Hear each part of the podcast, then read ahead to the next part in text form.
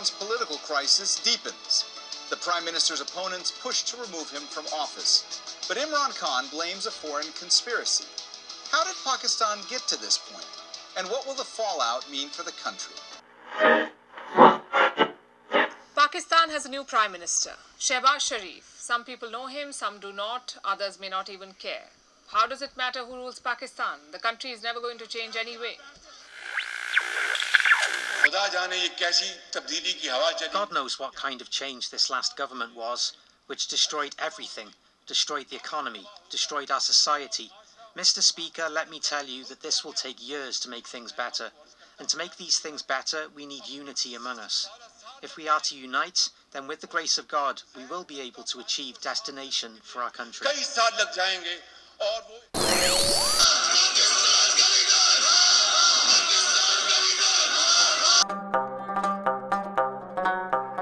Pakistán se ha enfrentado a problemas tribales muy violentos y conflictos armados durante décadas. Lo común es observar inestabilidad social y política, y evidentemente muchos problemas económicos, y sobre todo de deuda, si es que queremos ser más precisos. Lo que acabamos de escuchar son los días típicos en Pakistán, gobernantes que entran y salen, un pueblo y una comunidad en la completa incertidumbre. Y claro, políticos que siempre se quejan de los gobiernos anteriores. El día de hoy vamos a conversar con Berta. Me llamo Berta Banuet. Mm, yo me encuentro ya viviendo acá en China y me dedico a lo que es el área de operaciones internacionales centrado en la localización de los aplicativos para el mercado latinoamericano en una empresa de seguridad cibernética. Recientemente, Berta publicó una columna en el espacio de poliescenarios para el Sol de Cuernavaca, Pakistán y su eterno historial crediticio. Y para comenzar nuestra conversación, le preguntaba su interés acerca de este país que simplemente no puede tener un gobernante por más de un par de años. Yo en 2017 llegué para quedarme un ratito acá en China y llegué principalmente por estudios de posgrado. Entonces la mayoría de compañeros, de gente que uno empieza a convivir, proviene de que es Pakistán, Afganistán, India, Tajikistán, Uzbekistán, todos estos países que llamamos tanes y es muy normal porque al final de cuentas China tiene frontera con 14 países, entonces la mayoría de afluencia migratoria proviene de estos países. Entonces, pues con la convivencia diaria, poder convivir con todas estas culturas, que la verdad me parece magnífico, fue el interés que me surge, el poder decir, ay, es que yo antes generalizaba, ¿no? Para mí Pakistán, ay, pues es lo mismo, esto, el otro, pero no, ya adentrándose, preguntando de, oye, ya sabes, en la convivencia, fue que me di cuenta que este país tenía cosas muy importantes, muy interesantes que, que yo podría investigar y sobre todo que ahora de mis grandes amigos estudian su doctorado, su PhD acá en China en temas de física, astrofísica, toda esta guerra eh, que le llaman la guerra del espacio entre China y, y allá el occidente, pues Pakistán está siendo uno de los principales aliados de los que tiene China. Entonces, es algo que me fui acercando mucho y es como más de algo de una manera muy personal, pero sobre todo me parece muy eh, gratificante el podérselo contar, no sé, a gente que está en México o a otros medios latinoamericanos que a lo mejor no podemos tener la misma exposure, ¿no? Hacia estos eh, entornos y eso es lo que me hace un poco más afín o interesada en estos temas. Frente a los conflictos sociales, políticos y económicos que se viven en Pakistán, y encontrándose en el spotlight ante los ojos de la región, existen muchas preguntas. El rol del mandatario que sale, pero que amenaza con volver, tener un nuevo gobernante puede implicar nuevas puertas abiertas, nuevos tratos, nuevos aliados, pero también diferentes puertas que se van a cerrar y otras que jamás se van a volver a abrir. Esto fue parte de lo que nos dijo Berta. Ahora que Pakistán tiene un nuevo primer ministro, no podemos dejar de lado decir la importancia que representa que sean el quinto país más poblado del mundo, porque la persona que lleve este papel o que lo desempeñe tiene que tener una gran responsabilidad. Entonces, lo que pasa, lo que pasó, mejor dicho, este año en abril, fue que Shehbaz Sharif asume el cargo, pero derroca a su mandatario, al anterior mandatario en Pakistán por mediante una moción de censura. en el Parlamento. Entonces Imran Khan, que era el pasado, pues tuvo que dejar el puesto y no pudo lograr lo que toda la gente que ha llegado al cargo quiere lograr, poder cumplir un mandato completo de cinco años. O sea, en toda la historia ninguna persona lo ha logrado. Ha habido personas que han terminado periodos de tres, cuatro, pero se vuelve a hacer la consulta popular y ya no se puede lograr. Entonces, se vive una inestabilidad política muy fuerte. Internamente se podría decir que a Sharif, que es el actual mandatario, lo ven de una familia que se ha dedicado a la política siempre, entonces es como una manera muy tradicional, por así llamarlo. Él es el hermano menor de un ex primer ministro que ha estado ya en el cargo por tres mandatos, viene también de familiares que hacen negocios en, el país y bueno, que siempre han estado como moviendo un poco las leyes. Por lo que eh, mucha gente de las nuevas generaciones, lo que me cuentan, gente, colegas, gente que también ahorita está dentro de Pakistán, es que las nuevas generaciones veían a Imran Khan, el pasado ex primer ministro, como la nueva esperanza. Entonces se espera que el próximo año que vuelvan a hacer la consulta popular pueda volver, porque también había sido el líder del o el capital del equipo nacional de cricket en Pakistán, que para ellos el cricket es muy importante, así como para nosotros el fútbol. Eso es como que ahorita la, la, la presión que tienen, ha habido protestas, eh, dentro del país que quieren que vuelva el mandato anterior, pero bueno, ahorita él ya entró en abril, quieren que dé resultados, entonces Sharif va a estar todo este año para que pues ahora sí que muestre el por qué él asumió el cargo. Entonces internamente no es muy bien aceptado, externamente por lo mismo que ya el apellido ya tiene una historia y todo, es buen visto, de hecho China lo felicitó y todavía dijo que quieren seguir teniendo estos lazos, trabajar en la amistad tradicional que siempre los ha caracterizado y sobre todo seguir teniendo estos proyectos eh, en continuidad. Ellos tienen un corredor económico que le llaman China-Pakistán, por las siglas en inglés es el CPS, y para continuar una comunidad más cercana entre China y Pakistán. Que como vuelvo a repetir, bueno, China pues una de sus eh, fronteras es Pakistán, entonces le conviene mucho que tenga una frontera segura. Em, entonces tenemos como las dos vertientes. Internamente no es muy bien visto, pero si externamente es muy bien visto, la comunidad internacional está mostrando este apoyo. De hecho, eh, la, situación de Pakistán económicamente no es muy favorable. Entonces ahorita que Sharif está en el cargo, ha podido desbloquear ciertos préstamos o fondos que estaban bloqueados con los anteriores gobernantes que no estaban logrando ciertos objetivos, pero con él al, al, cargo ha podido desbloquearlos, entonces ha habido un flujo de dinero un poquito más grande dentro de. Entonces están como las dos vertientes, pero es favorable, digamos, en términos económicos. Ahora Berta nos comenta del eterno historial crediticio de Pakistán, que no hace más que aumentar con nuevas solicitudes de préstamo. La inflación, conflictos internacionales, la caída del sector energético y diversos elementos económicos han colocado a Pakistán en lo que parece una terapia de shock inminente. Al hablar económicamente de Pakistán, bueno, ellos ocupan la economía número 47 a nivel mundial por volumen de su Producto Interno Bruto y la deuda pública, todavía así en cifras actualizadas del 2020, abarca el 87% del Producto Interno Bruto. Entonces tiene ciertas condiciones que lo siguen considerando un país en vías de desarrollo, tiene una pobreza que sigue afectando lo que es una condición de vida, lo que tiene muchos problemas es la parte también educativa, que también ahí influye mucho en temas religiosos tienen problemas de saneamiento adecuado, servicios de salud, pero sobre todo han pedido lo que es ayuda a ciertas instituciones internacionales como al Fondo Monetario Internacional, que de hecho este año ya llegarían a su préstamo número 22 y que este préstamo es como un poco controversial porque como lo decía, este préstamo empezó en 2019 para ser como repartido en tres años pero fue frenado al segundo año al ver que pues internamente el país no estaba llegando a los objetivos que ellos querían, las reformas no estaban siendo lo que ellos deseaban, entonces se tuvo que mm, estancar o lo tuvieron que bloquear, pero con Sharif al cargo, al volver a hacer ciertas negociaciones, volver a aplicar ciertas eh, reformas dentro del país, se pudo volver a, facilitar este préstamo para que pueda volver a tener un flujo económico muy importante, pero ya la presión interna, y voy a decir, yo creo que hay países que obviamente ya tenían ciertos problemas económicos, ahora con el problema del conflicto ruso y el desabasto de gas, están teniendo una inflación mucho más fuerte. De hecho, Pakistán están llegando a un incremento, una inflación de dos dígitos la depreciación de su moneda en tiempos históricos. O sea, ahorita la rupia pakistaní está cayendo demasiado. ¿Qué es lo que ha pedido ahorita esta institución financiera, o sea, el Fondo Monetario Internacional, entre otros organismos que ya Pakistán ha pedido ayuda?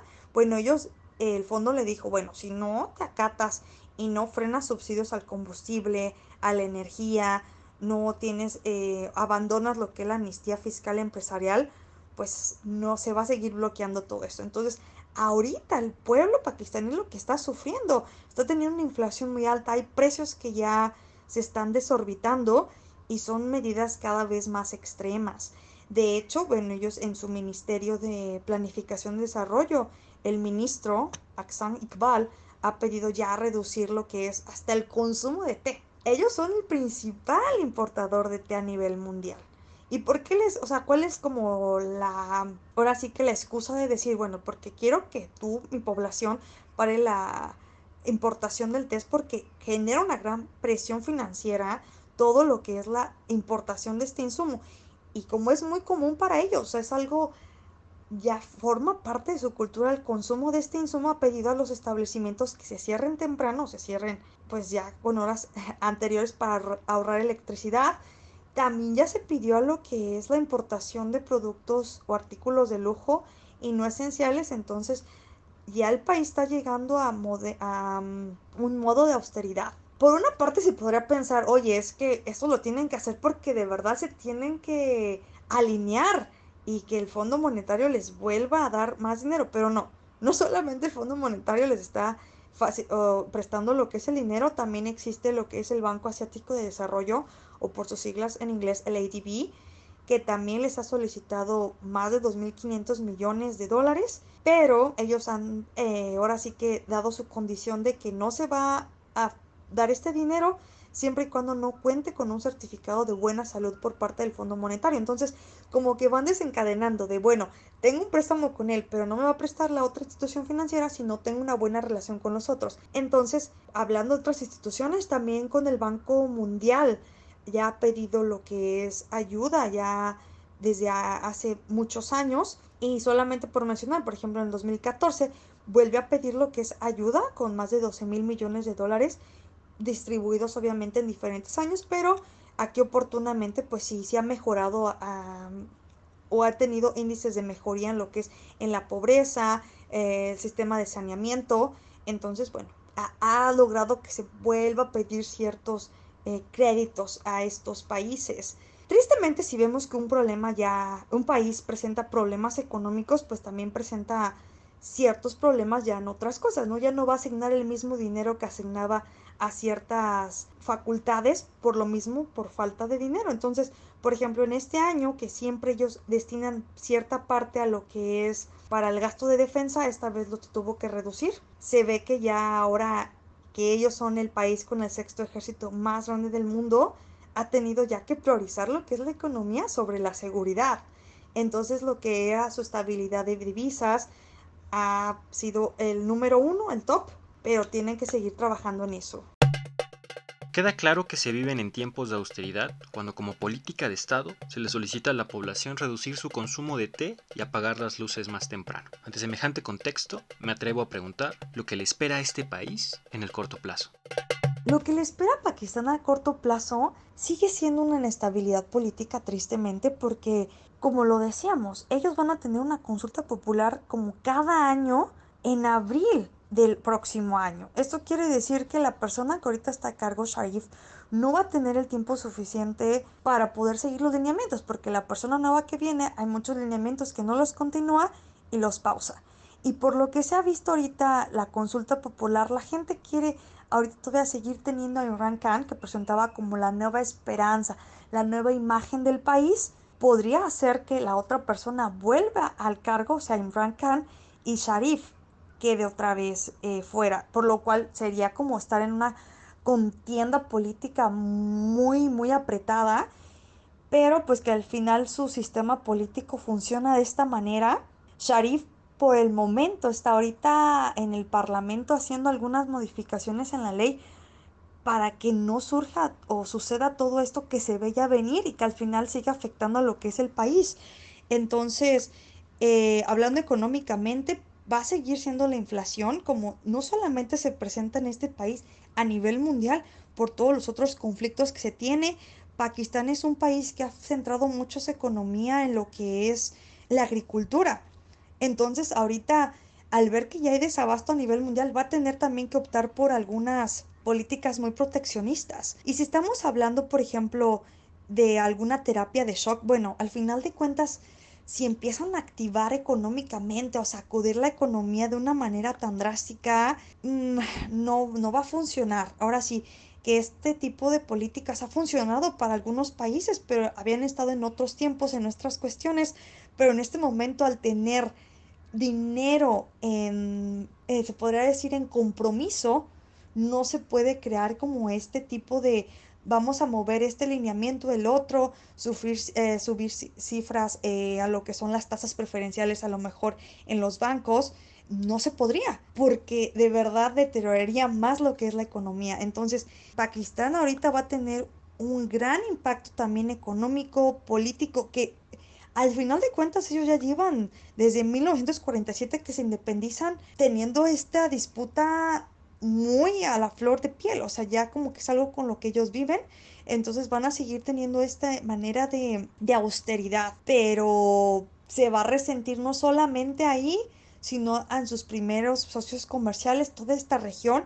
Entonces, pues no habrá país que a lo mejor quede como muy a salvo de, pero para este panorama sí se ve de esta manera.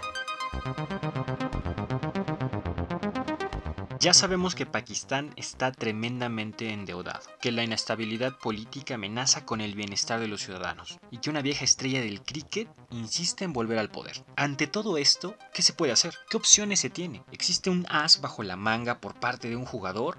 ¿O esta apuesta simplemente ya se perdió? Para mí lo más prudente que Pakistán podría hacer por el momento es poder hacer un cambio en lo que son sus políticas internas poder modificar el, periodo de mandato para las personas que están a cargo. Sé que ahorita estaríamos entrando a temas de, oye, pero es que ¿dónde queda la consulta popular? ¿Dónde queda la soberanía? Temas de democracia que están muy de moda. Sí, pero si no hay una estabilidad, no hay una persona que sea al frente, una figura, esto representa también una inestabilidad económica. No hay inversión extranjera directa, no hay flujo que entra al país, entonces no va a haber empleos no va a haber un crecimiento, no va a haber infraestructura, no va a haber un mejoramiento en las condiciones que ellos tienen muy fuerte saneamiento, seguridad social. Y bueno, si a lo mejor, como en todos, ¿no? No están muy de acuerdo con tales figuras políticas, bueno, pues la persona se puede seguir asesorando. De hecho, no será la primera vez. O sea, el gobierno pakistaní en 2001 fue asistido por el Fondo Monetario para la preparación de sus documentos de estrategia de reducción de pobreza provisional. Esto pues porque ellos tenían ya un índice muy alto, entonces que se consideraba ya de los más, eh, o sea, de los peores, digamos, ahí después de Yemen, Afganistán y Siria, y que la distribución de la riqueza en Pakistán era, digamos, que ligeramente variada. Entonces, esto fue lo que estuvo optando y le, dio de gran ayuda. Entonces, ellos también podrían seguir pidiendo esta ayuda porque al final de cuentas vemos que la gente que ha estado en la política los últimos años vienen ya de familia empresarial. Por ejemplo, Imran Khan que tiene un populista, que ya es populista, también porque eh, es una figura del cricket, la gente lo asocia como, ah, nuevo partido, figura fresca, pero al final no tienen toda esta experiencia que realmente necesita este país. Ellos necesitan ya un cambio, que se vean las, las reformas reflejadas. Que de hecho Imran Khan ha sido muy controversial porque en toda la historia de Pakistán fue el primer ex primer ministro que al salir del cargo revelas, saca los secretos, saca toda la corrupción, todos los sobornos que ha existido en el gobierno y es por eso que ahorita existe una tensión muy fuerte. Entonces, ellos sí tendrán que la persona por la que opten que quede un poco más de tiempo, que exista una realmente una fe política para que pueda seguir habiendo todo este crecimiento, no solamente, digamos, les digo otra vez, políticamente, pero económicamente, que es algo que ya el historial crediticio que tiene Pakistán tiene que salir de ese apuro. Como dice aquel viejo adagio, en el amor, en la política y en lo económico, siempre se puede estar peor. ¿Qué se puede aprender del caso de Pakistán? ¿Qué lecciones nos deja? ¿Qué oportunidades se pueden aprovechar y qué errores podemos evitar? Lo que los otros países podrían aprender o ver de Pakistán va a depender mucho de, desde donde lo estemos viendo.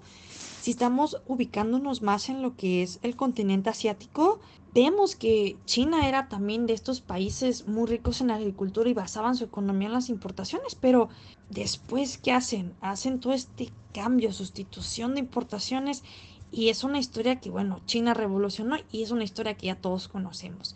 Sin embargo, Pakistán no siguió el mismo camino. Es, obviamente cada país tiene sus épocas, sus situaciones muy diferentes en cada momento o en cada cuestión, pero sigue siendo un país que sigue eh, dependiendo mucho de las importaciones y que si podría eh, moverse a un modelo económico más externo, podría reactivar lo que es la economía, o sea, tendría una agitación, por así llamarlo, política y económica.